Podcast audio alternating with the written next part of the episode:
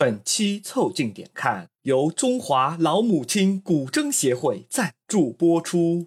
古筝弹得好，儿子回家早。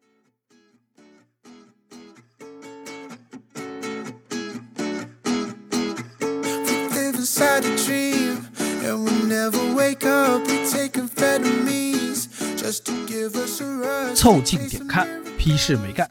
这是由宇宙模特公司的三个小兄弟为大家带来的一个向往摸鱼、寻找观点的泛泛类都市播客。我是李挺，一个在书房有小秘密的胖子。我是包江浩，一个精神世界潜水艇里的老船长。我是江科，一个沉迷于在房间里监控实时路况的老哥。你们可以在小宇宙、QQ 音乐、喜马拉雅、微信公众号关注、订阅、凑近点看，这样你就不会错过我们的任何更新。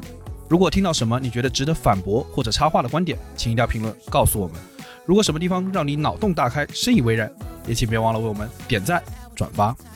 如果你也想和阿米狗们深入交流，也可以加入到我们的听友群里来，只要微信添加小助理，拼音宇宙模特，很快就会被拉到群里来哦。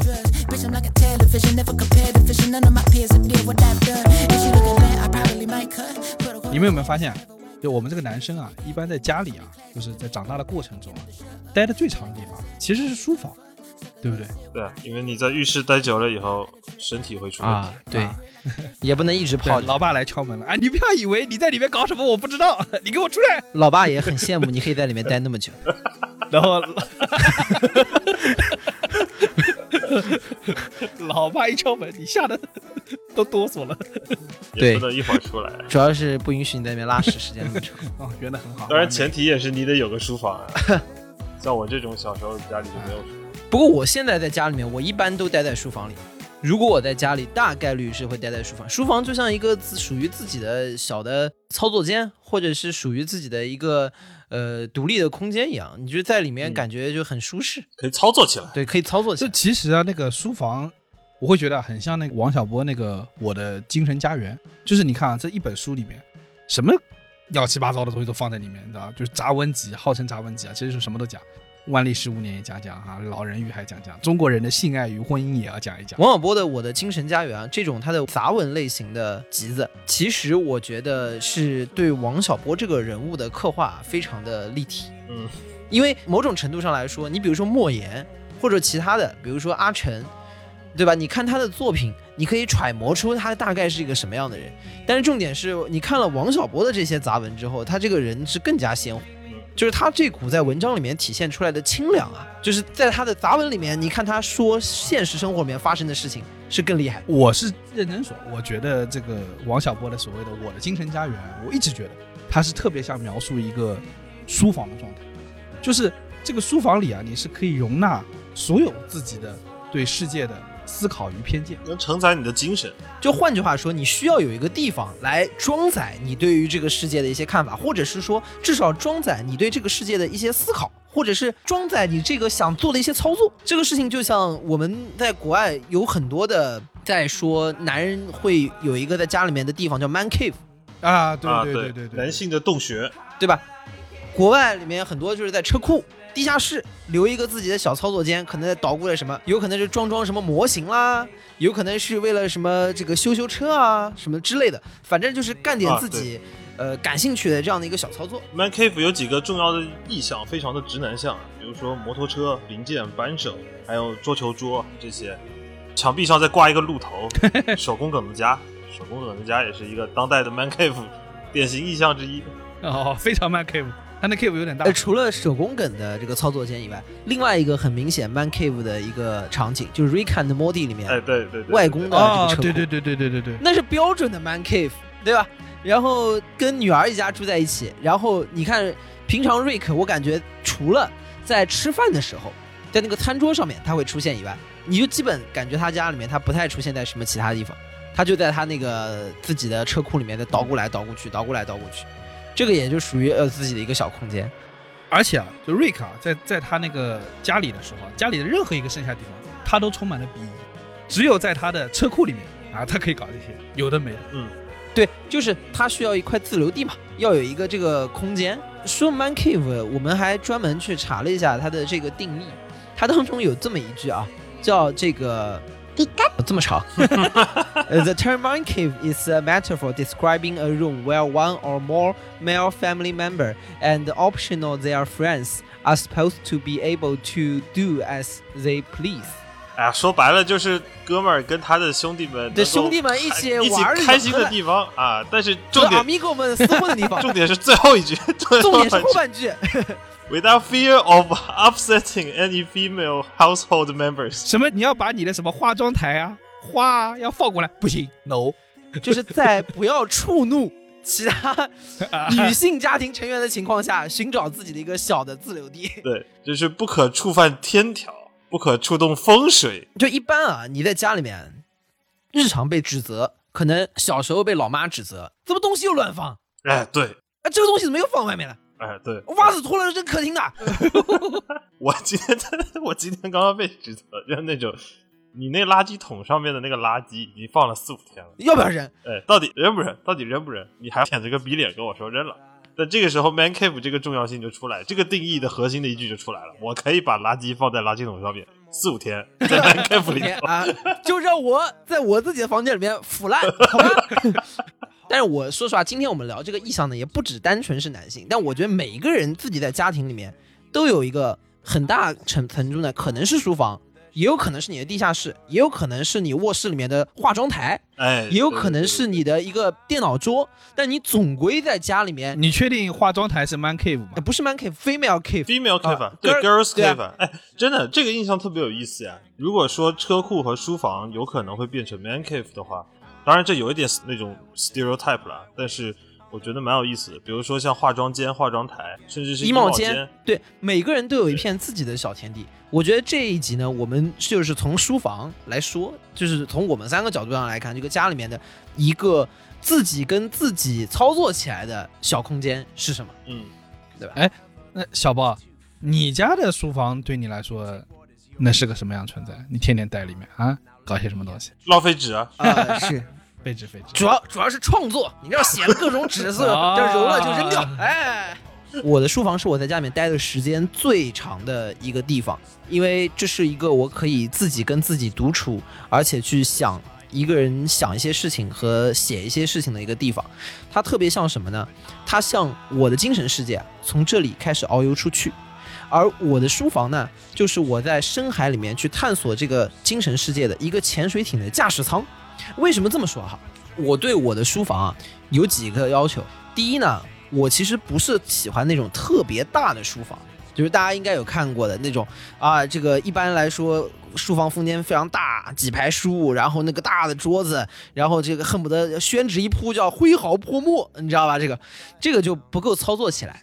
原因是什么呢？都隔太远了。哎，不能唾手可得。对我对于我的书房的要求呢，就是说稍微小一点，一方面是聚气，对吧？你在里面感觉比较熟悉和安全。就是放了屁不会不会散出去，聚气嘛，一定要自己闻到。然后再把自己潜到水里。哎，对，就自己想，就让我在我自己的房间里腐烂。今天的重点是腐烂，他每天在里面修炼内丹，然后哎，哎今天放一点气，哎，哦，闻到了，带劲儿。每天在自己的房间里面叫“肥水不流外人田”啊。还在说厕所，说了半天说回去了。这是李挺的书房，我书房蛮大的，散气的，开窗的。对可怕可怕。你的书房，你的书房还没我大呢，你少说两句。哎，你要这么说也合理的，它绝大部分的阅读是发生在马桶上，所以本质上其实是一件事。嗯，有味道的时候，说实话有味道，读书或者是阅读的欲望特别强烈。我顺手拿个洗发水或拿个餐巾纸后面那个说明书能读一天，我跟你说。我说回来，为什么叫潜水艇的驾驶室？有几个核心的点。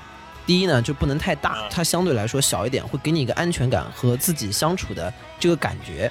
你的精神容易集中在小的空间里面，在大的空间里面你容易发散。第二呢，就是所有的东西一定要唾手可得，就是一定要围绕在我的周围，不管是电脑也好啊，还是这个茶杯也好啊，还是书架也好啊，就是这些笔、纸这些东西都要在我伸手可以操作的范围内。因为我不太想起身，起身可能会打断我的思绪。我在这个里面的当中呢，所有的事情都可以随时操作。这个呢，就跟潜水艇的驾驶室很像。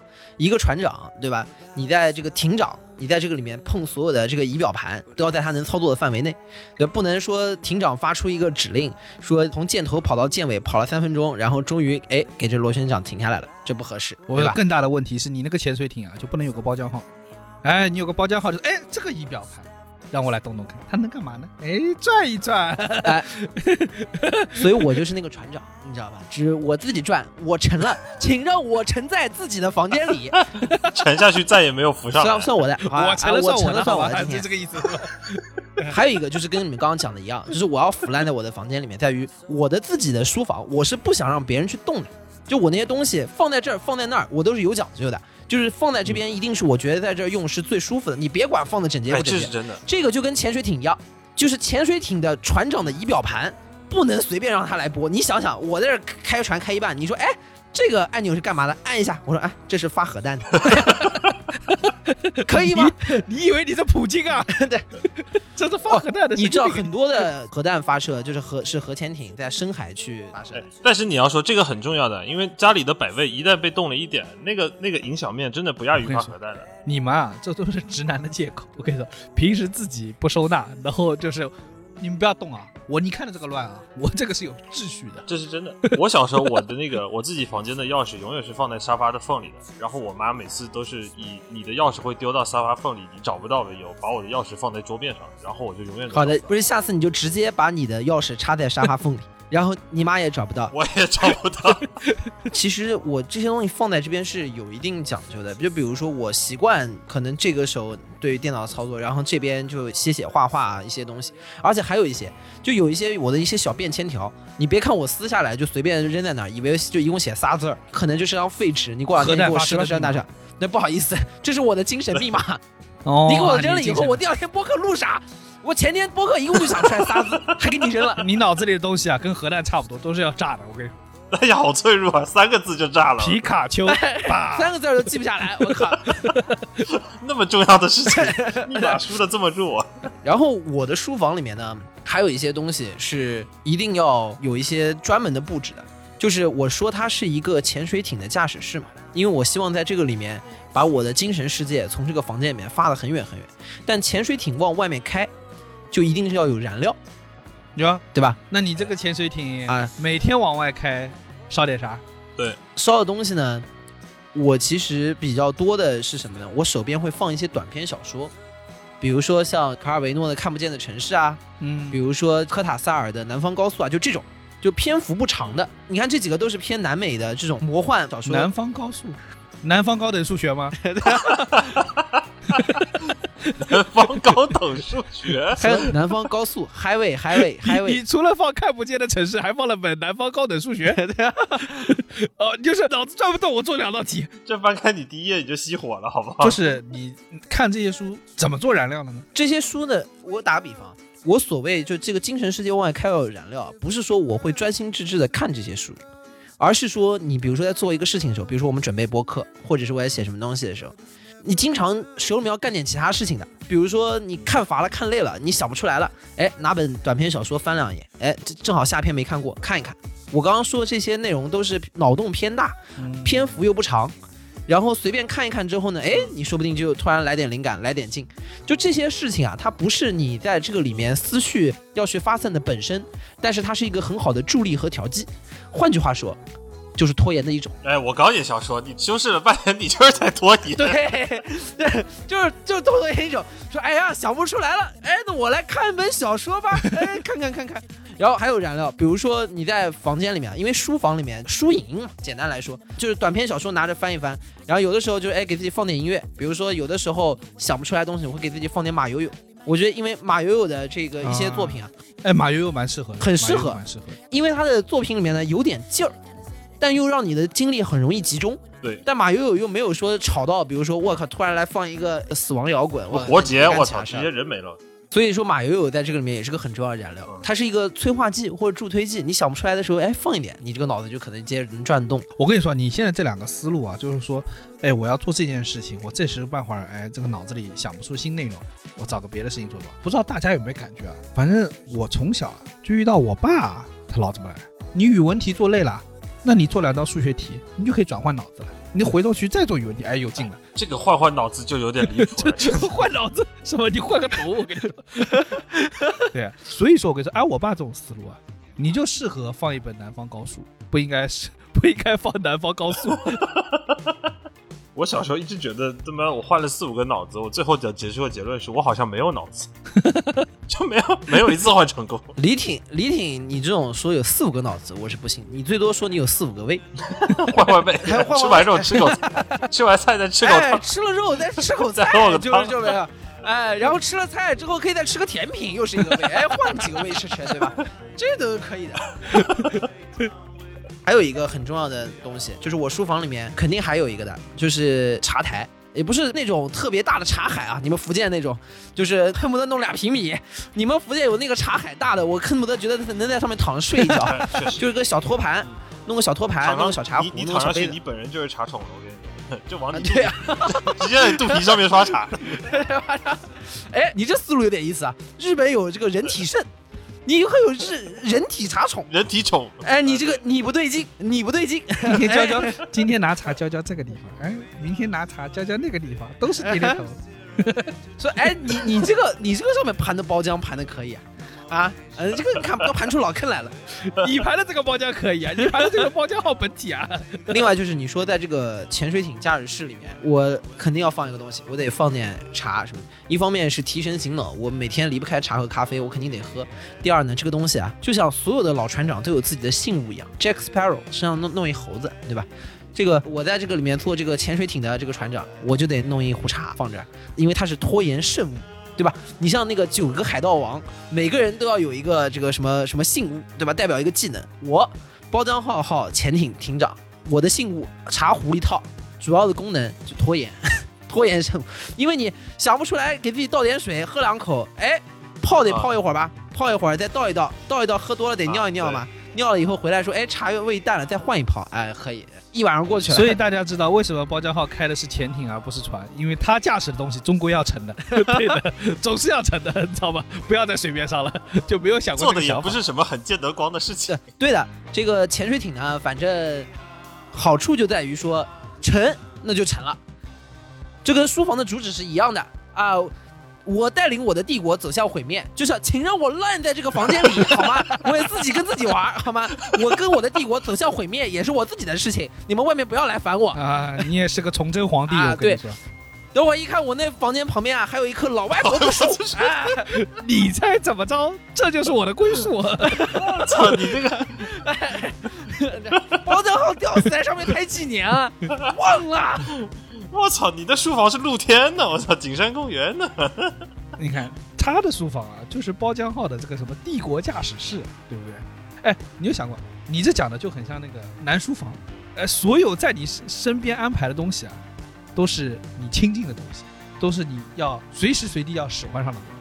你说的像又不像，就是南书房呢，当时是康熙吧搞出来的，对吧？然后他搞这玩意儿，就是要把自己的亲信给安排在这个里面，就是我要把我的茶杯啊、我的小说啊、我的电脑啊都放那儿，这都是我的亲信安排的啊。我的首辅苹果 MacBook 啊，什么我的东西？内阁首辅，你知道为什么高家浩要把这些内阁首辅放到自己房间里吗？因为他的房间外面有两位议政王大臣。你知道辽宁铁木时不常的慈禧就把那个帘子推开了。宝家浩，你又在干什么铁帽子王，对不对？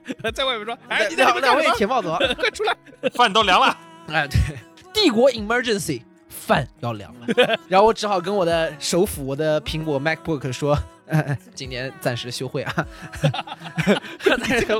你这个男书房水平有点差，说休会就休会了。后面邮箱收进来的奏折我就先不批了。呃，对后面有一项奏折就先不批了，而且这个还经历了一个变化，在小时候吧，外面是父皇。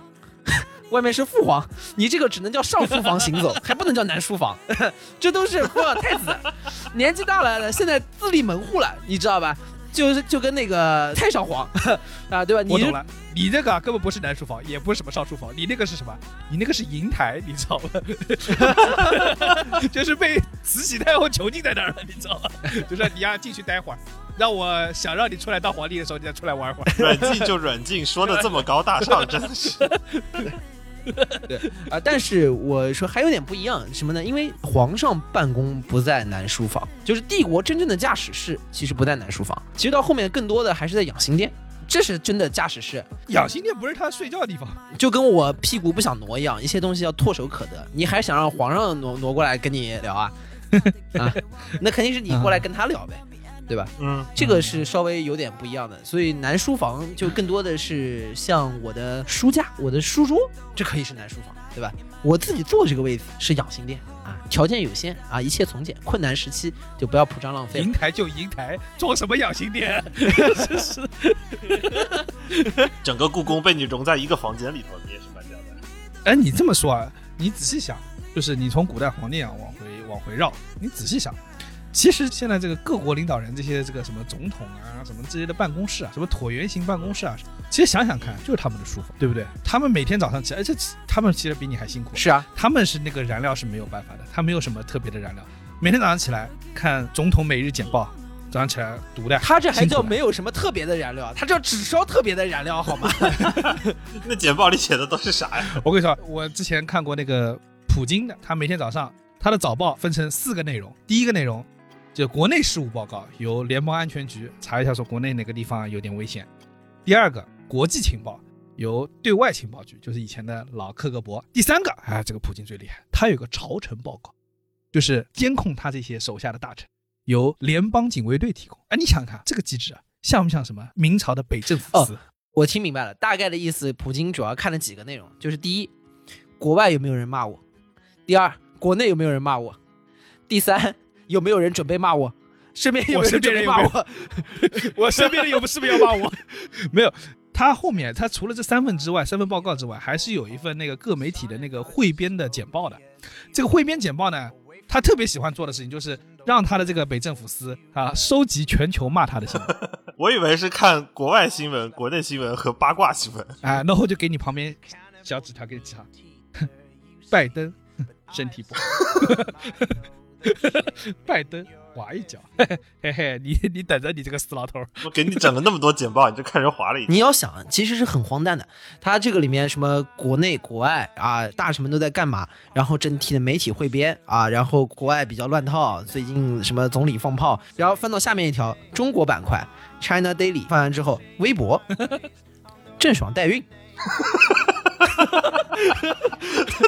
啊，郑爽片酬六点四亿，哦，可以。越看越看越得劲，越看越得劲。哎再再往一看，冯绍峰、赵丽颖离离婚，他怎么离婚了来让我看奇怪。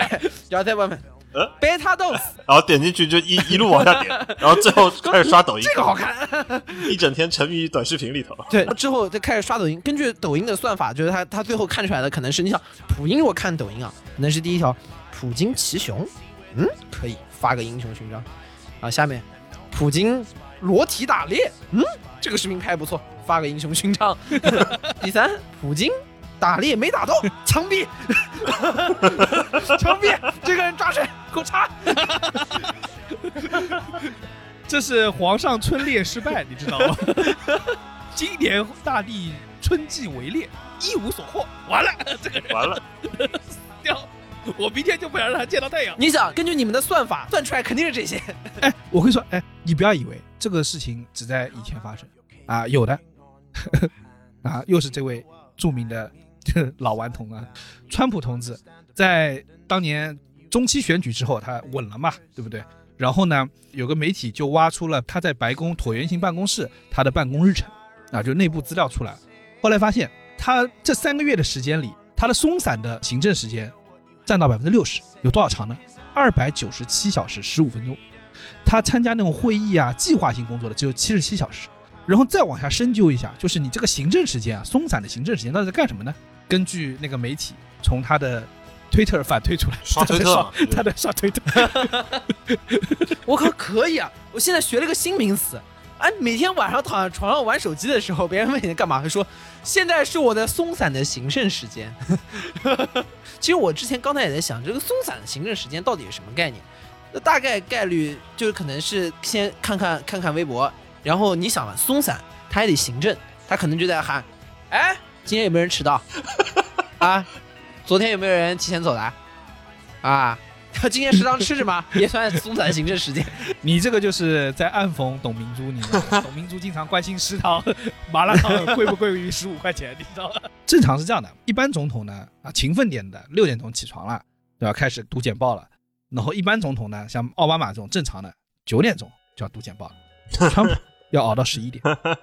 然后呢，他嫌简报太复杂，他说啊，你们这简报不要搞，我看一百四十个之内，给我给我把话说明白。你们微博上艾特我一下我就行了，你不要来，我不想看到你们。我现在看不了一百四个字以上的。一百四十个字，呃，大统领可能都看不了。他后面说你给我做个小视频，我现在看不了一百四按个字以抖音那个上的。那个对对对，你知道我这么说是有证据的。那个川普是发过一条推特的，叫 PDB sucks，什么意思呢？就是总统每日简报 sucks，真的，因为他每天就觉得我操，你们为什么不艾特我呢？真麻烦。然后每天早上起来啊，你想想看，总统都要通过这些知情报告才能了解这个世界，所以他才能做下面的决策。对他来说，这就是他的燃料。不是这是他的工作主线，他的燃料是什么呢？啊他的燃料是刷推特，就跟我一样。我比如说在这回写邮件、回邮件，这是我办公的主线。但我突然抄起一本《南方高速》，对吧？这就是我的燃料，然后看看啊，哦，你懂吧？你这么说啊，我知道，普京跟他们又不一样了。普京就是特别屌的，他平时住在那个西郊的办公宫殿里面，然后他啊，川普十一点起床算晚了嘛，对不对？普京十二点起床，起床之后游泳两小时，三点钟开始办，厉不厉害？那你要看他干到几点，总统晚上一般是没什么点，估计没。你说到美国这个椭圆形办公室啊，我也不困了。为什么呢？因为我想到一个事儿，就是川普的燃料呢是他自己刷推特刷来的，对吧？是社交媒体提供的。有一些这个勤勉的总统呢，是每天看这个各种国情资讯，对吧？这个是政府专业专业提供的。那有一些呢，我们把时光倒回到二十年前，这个总统在办公室里面干的事情啊，可就更丰富了啊！他这个娱乐的内容，呃，和所做的行为，就要比我们我们想象的厉害的多得多。比如说莱文斯基的事情啊，哦，也是在椭圆形办公室里面发生的。我们在自己的书房里面也就摸摸鱼，对吧？然后也就自己翻翻书，大不了对吧？也就看一些东瀛的一些老师今天的节目做的一些这个艺术作品 教程，对吧？和比尔·克林顿总统啊，他在椭圆形办公室里面来劲啊，来劲。对，他的燃料由莱文斯基女士为他提供啊，这个就很厉害了。所以就是你说这个书房啊，自己和自己独处的空间啊，还有一些操作起来了，对吧？这个总统也操作起来了。哎，操作起来这，总统操作起来就不得了了，我跟你说。总统也操作，总统也在操作。你要这么说，就是操作起来，我想起来一个我以前很很牛厉很厉害的故事，我给你们讲一下。啊以前我我从初中开始住校，然后呢，我们那个时候住校每个周末回家的时间啊都非常宝贵。这个时间呢，一般用于什么？比如说，大家会更新一下 MP3 或者 iPod 里面的歌，对吧？然后呢，就更新一下里面的一些视频什么。他这个故事啊，跟在那个就莱温斯基后面啊，总觉得他是比尔·克林啊，对对，对，我有一个同学就 Bill，啊那个 叫 Bill，叫 Bill 啊，这个这个 Bill 啊，他他他就周末回家之后呢你也知道，就是 对十三四岁的青春期男性啊，无处安放的荷尔蒙，而且只有周末两天可以操作电脑。于是他在书房里面什么呢？就在看一些这个东瀛的一些老师的 一些教程。然后呢，他后来回头跟我说，好死不死呢，就是他们家书房比较大，在那个书桌对面呢有一台古筝。然后呢，他看着看着呢，他妈就进来了，他赶快关掉。然后他妈就开始在他对面啊弹起了古筝，可能是想说当当当当当当当，对，每周末跟儿子见一次，跟儿子多待点时间，那伴奏助个兴，啊给他点 艺术的陶冶冶啊，就弹起了古筝。然后我这小兄弟就在想，这个 Bill 就在想说，我这回来一共也就对吧，能玩两小时电脑，然后呢，我妈又在对面弹古筝。这个时间可不能浪费了，尤其是这个青春期的荷尔蒙根本抑制不住。于是他把电脑开了个静音，然后继续把东瀛老师们的教程开了个播放键，啊，然后就自己在电脑前面自己欣赏了起来，啊，陶醉在自我的世界当中，然后把它关掉。然后后来他发现他妈周末老来弹古筝，然后呢，他他呢，就后来就发现这个办法，他妈只要弹弹古筝呢，那自己最起码可以看个无声版的，啊，哎虽然没有声音，但是也可以过个瘾 直到有一天 他路过书房，突然意识到一个问题：书桌背后啊，他的那个书柜啊，有个书柜啊是有玻璃门的。然后也就是说呢，电脑屏幕上有啥，会在后面的玻璃罩里面显示出来。一瞬间也，有啥他突然意识到个问题，社会性死亡？一瞬间比尔一瞬间，比尔愣在了原地。脑中你闪回啊，就想回啊 给自己立下了志愿，我这辈子一定要有自己的办公那室。自己的办公室，立一定要有一个自己的椭圆形的办公室。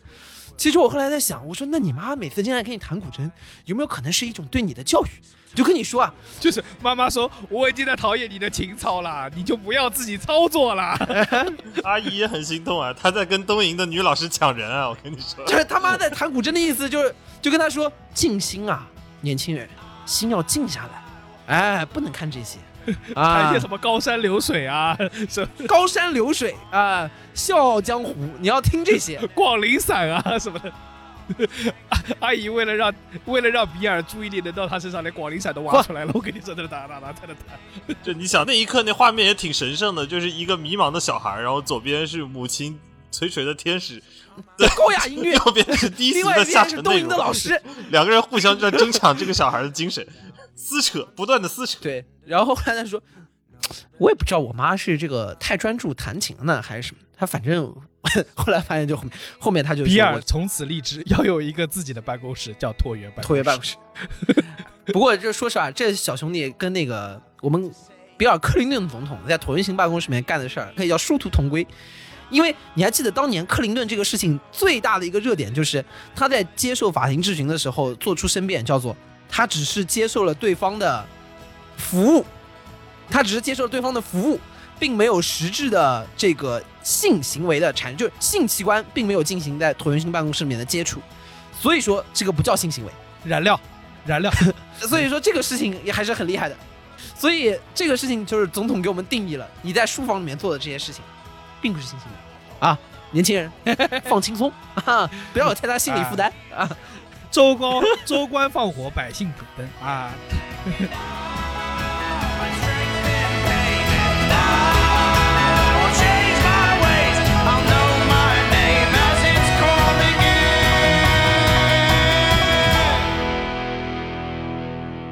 in. 哎，江科你呢？你这个不大有书房，你怎么操作的？我怎么操作的？我没有操作呀，我如何操作呀？这操作操作不起来，也得找地方操作。呃，我们先不说操作的事情，我们先让这个操作翻篇啊。但是有一说一，我理想中的书房就是这个书房里头一定要像战情室一样，就它一定要有充足的一个屏幕显示器啊，嗯显示器上肯定是带有充足的信息，因为现在苦于没有自己的一个书房，以及苦于只有一个显示器，没有办法同时剪片子又能够看其他的内容的情况下，就你对于这种封闭的空间操作起来的这种向往就非常非常的强烈。但是我前两天仔细想了一下，嗯，我估计啊，哪怕我有四个屏幕和一个足够好的录音室，最后的结论可能也是这四个屏幕上面全部都是在看哔哩哔哩。就是四个屏幕，有四个小姑娘都在跳宅舞 你，四个屏幕都能看，你然后有点韩国女团，四个正妹，对 Blackpink 四个人一人一个屏幕，好不好？四个屏幕全是腿。厉害厉害厉害。就什么叫做买前生产力，买后爱奇艺啊？我估计啊，这个房间最后就会变成，它就会沦为中华 摸鱼的集大成者。我跟你说，呃，就变成爱奇艺的样板间。如何才能最好的使用我们的会员啊？它最后那个画风就会非常的南方公园。我跟你讲，就是所有的燃料，我们刚才说那些什么书啊，什么南方高数、北方北方代数，这都不重要。我跟你说，人类最后的本质的燃料就是食物。我那个房间估计啊，最后就会非常南方公园，就是一个死肥宅，然后缩在一个电脑凳子下面，然后前面对着四个屏幕，肚子上面全是各种碳酸饮料，包括什么红牛啊、咖啡啊、垃圾食品袋儿，充满剩饭的饭盒。我跟你说，就像身体力行的时候，就让我腐烂在这个电对，脑，就让我烂在这儿好吗？我就烂在这儿，我也要把今天的番全看完。你就是不想扔垃圾，我看出来了。哎，你们小时候在那个书房里啊，或者是说那个在那个自己的那种房间里，是不是有没有被爸妈逼着在书房写作业啊这种经历？哎，我跟你讲，这个还真的，我我不是被逼，我从来没有被逼着写过作业。但是啊，问题是在于什么？你倒是有点自觉的嘛。并并不是我自觉，问题是在于什么？就是我刚才说的那个，你你忘了他妈是老师我妈是啊，恐怖恐怖。我还没被布置作业之前，我妈已经很清楚知道我今晚作业大概是什么样了。第二个问题是因为，就因为我我不是说没有自己的房间，我是有自己的房间的，只是我们家小时候就三间房，没有书房这个概念。但是呢，好死不死，就我这个空间它其实是一个很开放的空间，就我的房间经常被会被入侵的，原因是因为我的房间没有锁，我房间是那种推拉门，然后呢，而且是那种非常他妈的劣质的那种木质的，老是那种推拉门。嘎啦嘎啦嘎啦，对对可以啊，你小你小时候这个住的有点有点和风啊啊，日式的。对，就那种日日式和风是轻推拉门，我那个是重式推拉门，我都怀疑是他妈拿，就可能是那种对，可能是那种坦克坦克那个装甲车上面改的，你知道吗？就他只要我爸妈只要一靠近那个房间，他还没有开始推，就能听见后面房间那种嗡嗡，然后就听见一声巨响，哒哒哒哒哒哒哒，你就感觉犹如天降太岁神一般，倭寇上岸了，倭寇上岸了。你所有那些见不得人的事情就非常吓人。所以当时就，你知道我我小学初中一度就产生了跟川普总统一样的想法，就是 build a wall，就在我房间后面。我总有一。天要要在我房间门口建道墙，并让你们为此而付钱。然后爸妈说：“那那可不得我付钱吗？你赚钱吗你？你赚钱吗你所以就后来，我相信你们也会有那种感觉，就是只要小学，大不到初中、高中，大家都会有一段时间的那种鬼探头 PTSD，你知道吗？哦，对对对对对，就跟那个教室后面那个班主任一样的。我爸妈也是时不常的，就因为我在房间，我知道，就是那个每个教室啊，就不知道为什么鬼设计的，这是那个后面那个门啊都有个窗，对对对对哎，你这个后排的人反正也不大认真，然后就但是这个时候呢，就会有个教导主任或者是那个班主任的眼睛啊，哎默默的就在那浮现出来，然后就盯着你，啊是啊，好不他妈恐怖。对非常吓人。而且你想，班主任啊，他可能一天他得巡视好几个班，因为他除了你的班主任，他还是其他班的科教老师。但是我爸妈他只要巡视我呀，哦，所以他不用他不用逼我呀只要。巡视你，而且你妈还真的是班主任。嗯，确实然后你就很可怕，你在学校有班主任探头，回家还有一个班主任还在探头对。啊，他都不用探头啊，他只要让我那个房间的门出现轰隆隆的声响，我就完全就整个人就冻住了。所以他不需要逼我的，基本上我有一套非常完整的摸鱼流程，但是所有的摸鱼流程戛然而止的那一瞬间，就是我房门动的那一瞬间，他只要一动，我就得开始写这个有点可怕的，这个跟那个狗笼子似的，就是那狗在里面闹，你砰拍下笼子，啊，对，就跟你妈那对那个门发出轰隆隆的声音是一样的。哎，对对对对对对，哎呀，这个啊更像打工人震动的手机。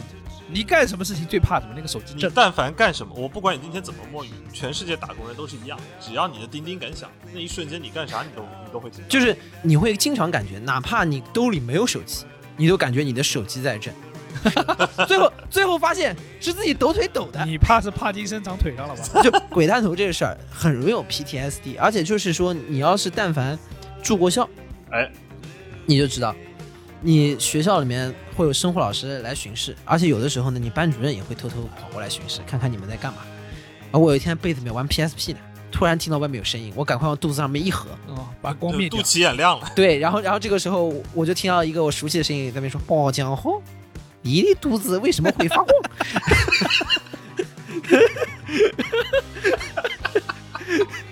你说你猜猜看，我在做人体实验。老师我在做 B 超，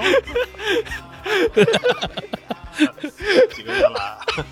然后我跟你说，然后就会有个很可怕的事情，我就会有时候做梦，因为我们是那个下桌上床，然后呢，我们那个班主任很高，我有时候就会做梦，我的床头突然出现了我班主任的脸，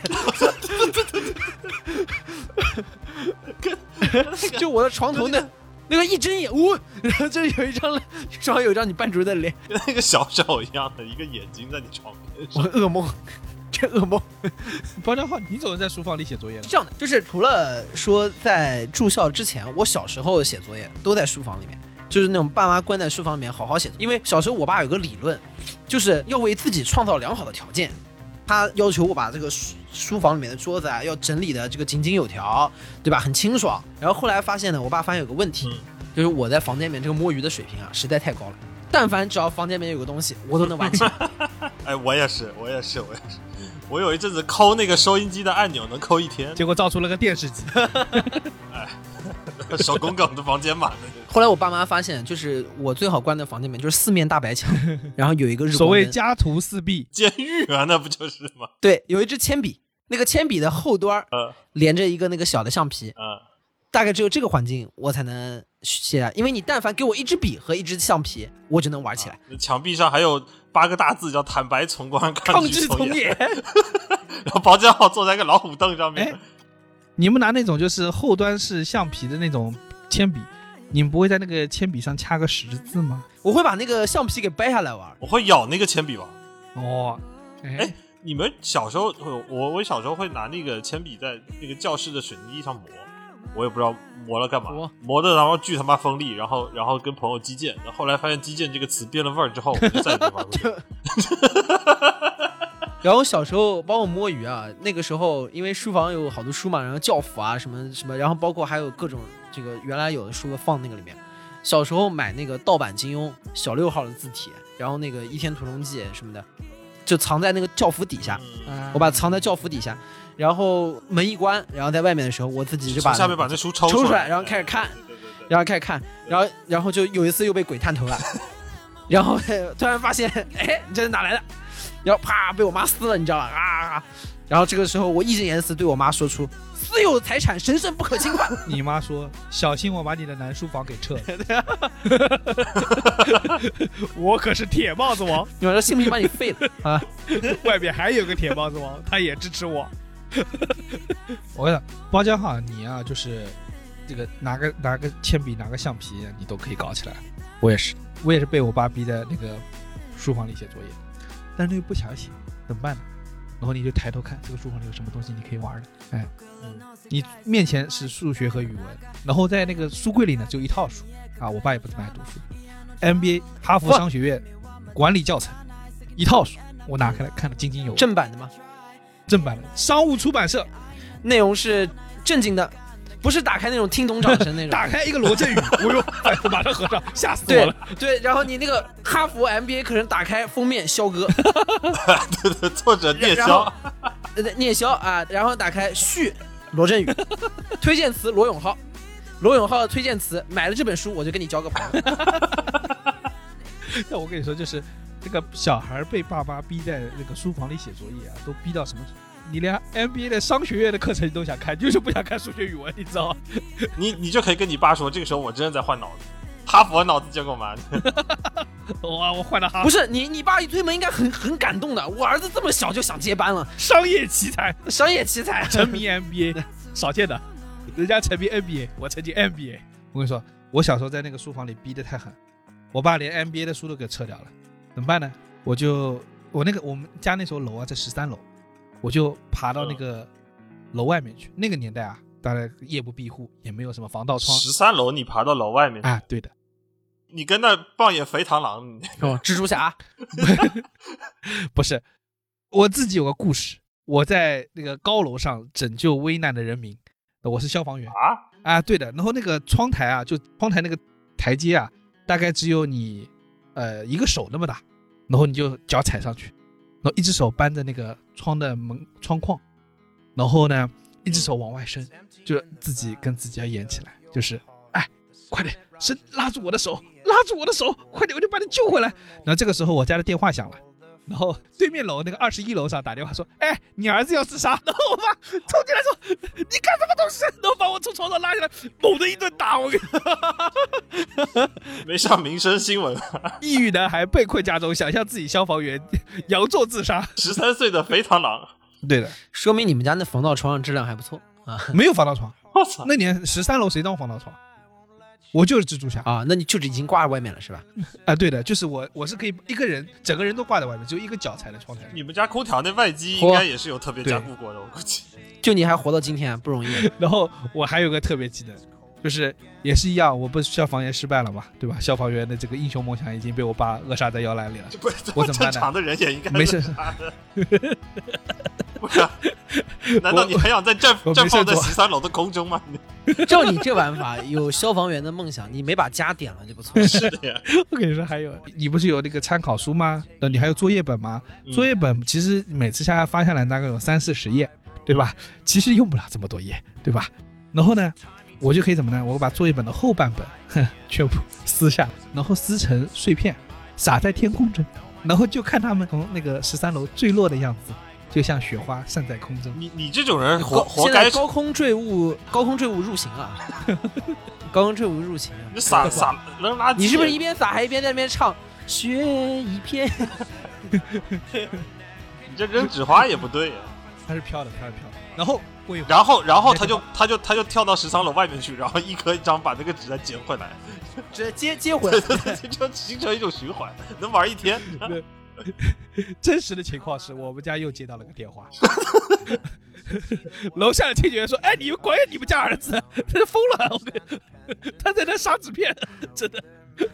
一会儿一会儿跳楼，一会儿撒撒纸片。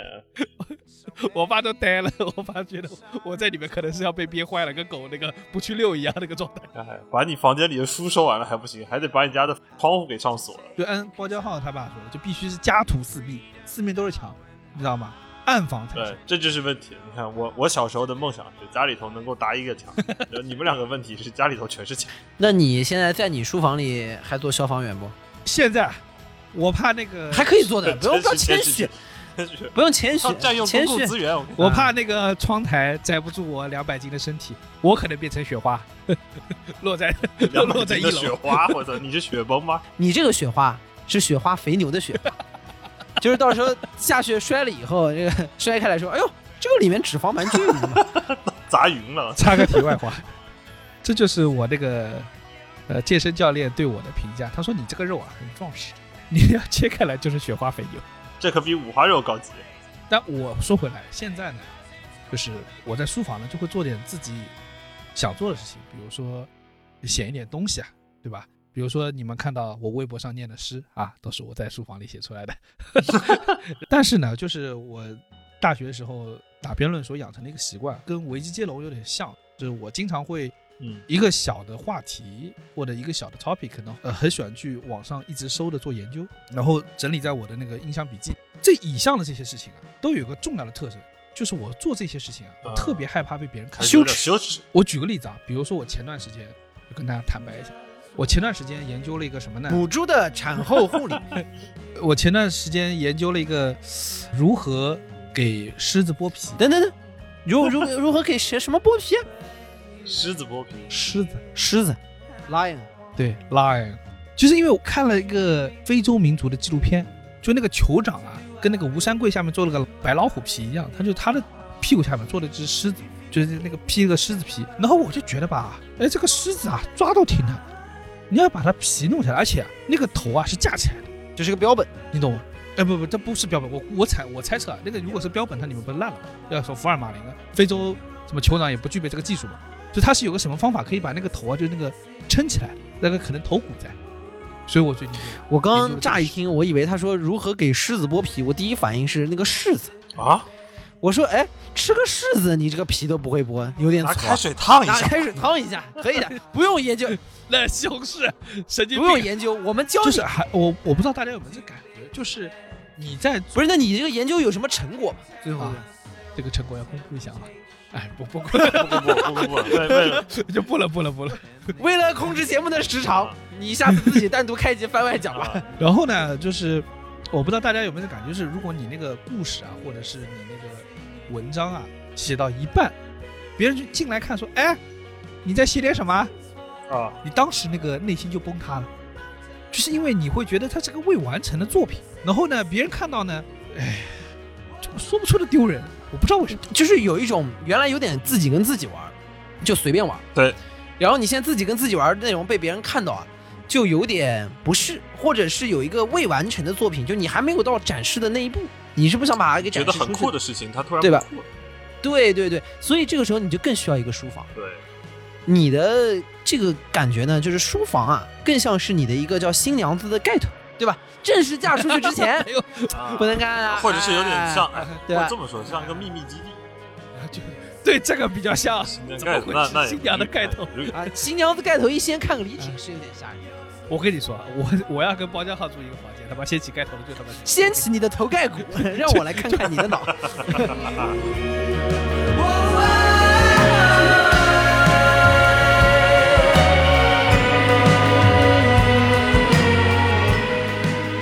因为我自己也会审视自己写的东西啊，包括什么的，然后我也会给自己打鸡血。就是我有时候写的时候，也的确是说没有感觉，写不下去的时候也很多。包括比如说，如果我们三个人啊，就互相在做播客的时候，我们三个人是互相有火花的，那内容是比较容易产出。的。但一个人的时候啊，你也很难说自己跟自己去强行对话。大多数时候，就需要给自己打个鸡血，就说我这个东西应该还可以的，啊，我完成一下，怎么办呢？我房间也有相应的燃料，一般来说是这几样，就是我书房必备的一套《灌篮高手》，我大学时候打比赛的那些证书，然后还有我给我自己设计的很嗯满意的那种，就是宣传册啊，还有那种就是海报啊，brochure 什么的，对，我会放在那儿。最后呢，还有阿成的三王，尤其是棋王，你房间不应该是滚动播放一个短视频，后面大喊说：“我是真的真的很不错，我是真的真的很不错，这很棒棒。我是真的真的很不错。那不应该放 i g a 吗？就比如说《灌篮高手》，就是很嗯对我来说已经是个非常经典的内容，但是我大概会，我总觉得我每年都会看个两次以上，然后每次看到湘北打那个山王的时候，你都是全身能起一身鸡皮疙瘩，突然一下子你的那个鸡血就打起来了。他那个状态很像什么？罗永浩要去教 GRE，然后除了给自己买 GRE 的那个参考书之外，还要给自己买两斤鸡汤，就是撑不下去看一下鸡汤。啊，对对对，成功学的书，他说他在他的那个小房间里头，对对对，然后我的鸡汤可能就是阿成的三王和这个灌篮高手。，对，这个就提醒我，刚刚说的燃料啊，很多的是那种短篇小说，就是拿起来直接看看完了之后就能放下。还有一种，呃，主要的原因是因为长篇小说太多了，容易中间就 lost 掉，你记不得看到哪了。如果你随时放下来，但是有一种情况，就手边可能有一些会放一些自己已经读过的但很喜欢的长篇，对对吧？这个这个或者长篇、中篇，这个时候因为你随时跳到某一个片段里面，还能再出来，因为你基本都看过，都记得嘛，所以这个也是这这个能量啊，很多时候是可以被储存起来。就像阿成的这个棋王，你随时随地拿出来看，看到最后那个一人占九个人的那个时候，哎，你就莫名其妙燃起来了啊！就是现在经常用的那个表情包啊燃起来了。我有时候也会看，那个但但可能不是书，就是被收藏一些油管上面的那个鸡汤视频嚯。，绵阳料理，你你说这个是高汤视频 哈，教你怎么我以为是绵阳料理。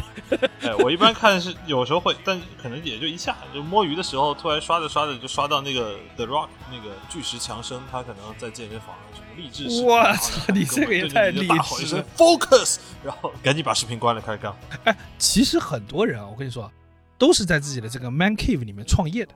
嗯，就是不光是打鸡血，而且是他那个就是怎么说，就是有点像 secret project，就是你在你的这个空间里面啊，是你可以做一件，你去跟别人说，别人不一定明白，但是呢，嗯你又憋不住了，就是一定要做这个事情了，怎么办呢？就把自己扔到这个书房里，把自己扔到地下室，然后车库里面开始搞。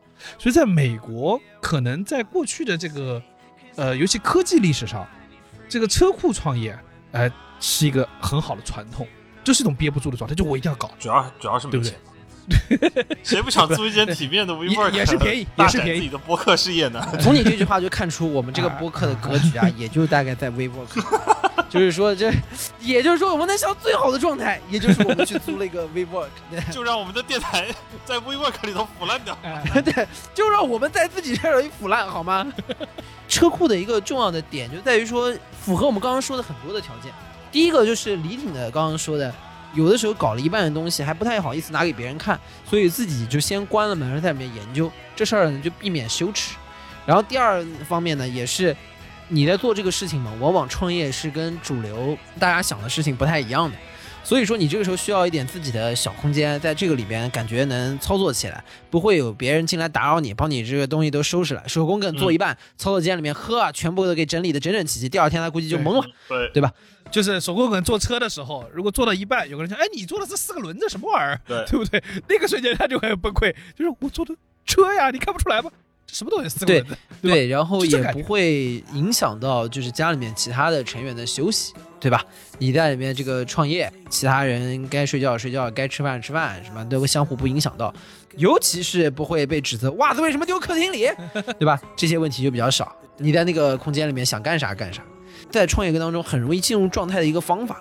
所以我前段时间看啊，好像有哪边一个监狱推出了一个服务，帮作家或者这些作者啊，这个出租一个监狱的单间啊，比如说出租一天，一天时间不到，我不会把你放出来。主要是什么呢？逼着你交稿，有嗯有，现实实现我们这个四面白墙啊，一支铅笔，一个日光灯的信啊。对各位鸡娃的父母们，你们可能可以跟那个 国家监狱申请一下这个服务，对吧？也是一种国家创收手段，对不对？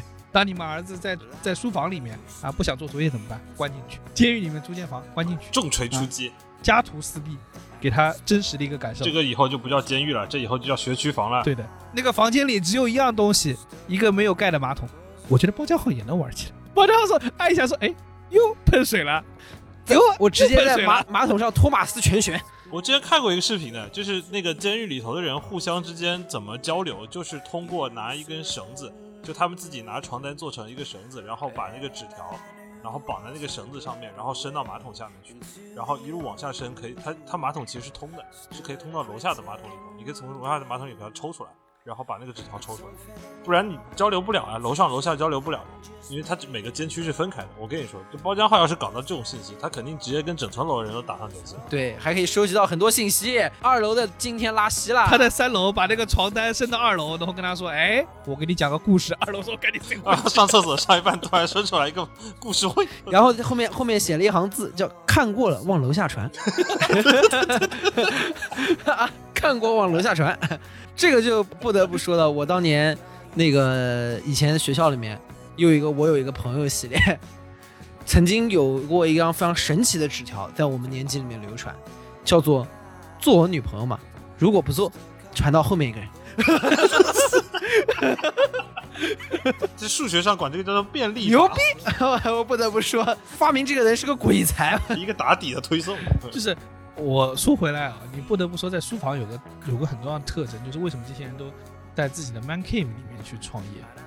嗯，它更像是很多事情在未完成之前或者未成型之前，呃，甚至有些公司未上市之前，它经常会被不理解，因为别人在看半成品的时候，就跟我刚刚说了手工能照辆车，你看他把一堆破铁皮弄在一起，能弄四个轮子，你以为他干嘛？这到这可能造四个电瓶车，对吧？就是嗯别人对你做的事情未必能理解的。他粘到一起了，我还是不知道他要干嘛，这是最大的问题。手工感的问题是在他开始操作之前，你不知道他要干嘛。所以就我意思就是说，这个更关键的是，为什么你会躲在你的 man cave 里面去啊、做你的秘密计划？就是因为很多时候真的是不被理解的，在未完成之前，但其实你想，他们会在 Man Cave 里，一部分原因是害怕不被理解，另一部分原因是，我们就开个脑洞想，如果像什么苹果啊、谷歌啊这种有名的创业公司，他是在客厅创业的，他在客厅创业的，你你想他怎么创？对啊，那个会议间就在餐厅里头，是个他妈推拉门。哦，对，乔布斯那儿，乔布斯开年会呢，开办他妈突然推进来说饭凉了。还有个问题，我跟你说就，就是很多事情是这样的，就你独立创作，它是能创作出一个脉络，因为你脑中可能是有个蓝图，虽然没有一次性完成，它有个蓝图，对，但是呢，这个蓝图啊，千万不能让铁帽子王们知道。你知道，铁帽子王们一定会指手画脚。就比如说啊，乔布斯，哎，他想，我这科技公司该叫什么？哎，我叫 Apple，为什么呢？是因为我想在那个通讯录、黄页通讯录放在最开头，我要 A 开头，一个大家熟悉的词叫 Apple。哎，这个时候他的铁帽子王来了啊，为什么不叫 banana？对的啊，乔布斯夫人进了，推慢慢推开了这个这个推拉门推拉门说：“你这公司啊，不能叫苹果公司，应该叫香蕉公司。”就 what 你知道吧？或者应该叫王王思聪直呼内行。你这个公司啊，一看就不懂行，叫 Apple 排不到最前面的，你应该叫 abandon abandon abandon，叫放弃，放弃公司，放弃对，放弃手机，哎，可以，你绝对能通讯录排第一个，对不对？啊，这真的是通讯录排第一个吗，但是雅思词汇量排第一个。什么书你都是排第一个，好吧？只要赢了，赢了，赢了，赢了，赢了！阿班的，阿班的。abandon 放弃这个事情啊多荒谬啊！所有的那个背背那个英语单词的词典，第一个词 abandon，放弃，第一啊个词让你放之外，这还蛮厉害的。外国人还是很有想法。只要你敢把工作室放在公共空间，最后的结果就是就是放弃，有道理。当中打扰你的因素实在太多了。铁帽子王能有无数的事情来找你。对，为什么又把高领毛衣放在客厅了？为什么老穿 New Balance？对吧？你那双 New Balance 已经臭了，你不知道吗？对不对？然后这个时候，那个 乔布斯的老婆来了，说：“你家 New Balance 的，你前两天就说要洗了，到现在还没洗。啊，对对对对对，我跟你说，你现在到底是做这个事情，还是去洗鞋子？你给我说一个，给个说法。一定会发生一个非常非常迷幻的事情，就是乔布斯一觉醒来，然后问他的老母亲说：“妈，我 iPhone 的模型机在哪？”然后啥模型机？那个铁块吗？然后说：“哦，是不是在你那个裤子里？”我说：“应该是。”哦，已经洗掉了。你那裤子三天都不洗了，就就晾在那儿，我也不知道你要不要洗不洗，你就天天丢在那个地方，我给你洗掉了呀，你自己天天，然后反手就开始骂他，说你自己裤裆里的东西不掏干净，天天来怪我。所以我跟你说，就是说到底还是这么一回事。很多人的成长过程，就是是一个精神空间不断被侵入的这个过程，对不对？铁帽子王们啊，动不动就打开你的推拉门，说：“哎，你在干什么？吃饭了，知不知道？”而正因为这些东西，导致我们曾经可能无限向往的蓝图，在中间就被拦腰斩断。生活当中，你总会跟其他人去相处，呃包括在家里。所谓你的铁帽子王们，其实是你最亲密的一批人。就是我就说嘛，小时候是老妈，以后长大可能是老婆，但是在这个空间当中呢对对，也是都是铁帽子王。生下来就是铁帽子。呵，贵族血统。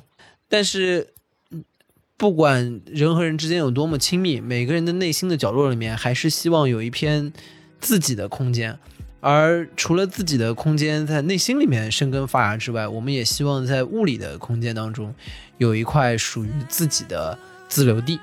这个自留地更多的是能够让我们尽情释放和挥洒，找到自己出口的一个地方，也跟我们这档播客所提到的意象其实特别像。所以这期我们聊书房，也是在说，大家如果给自己选择留下一个空间，你可能会留什么？我们几个经常会留在书房里，有刚刚说留在了车库里。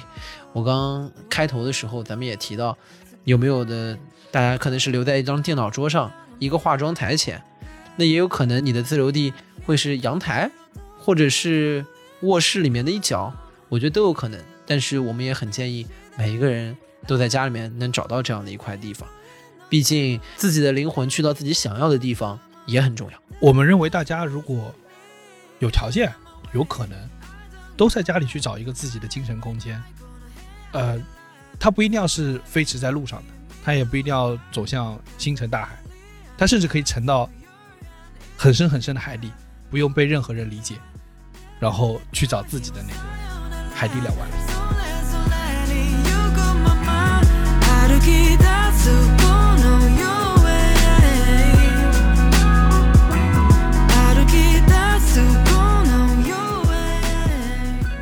以上就是本期凑近点看的全部内容，感谢收听。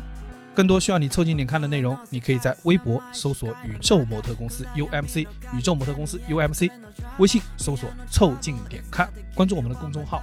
你可能在未来看到更多神秘的内容。除了小宇宙，你在 QQ 音乐、汽水、网易云音乐、Apple Podcasts、Spotify、喜马拉雅搜索“凑近点看”，也都能够找到我们。欢迎你给我们留言投稿，当然我们也不一定采用。以上。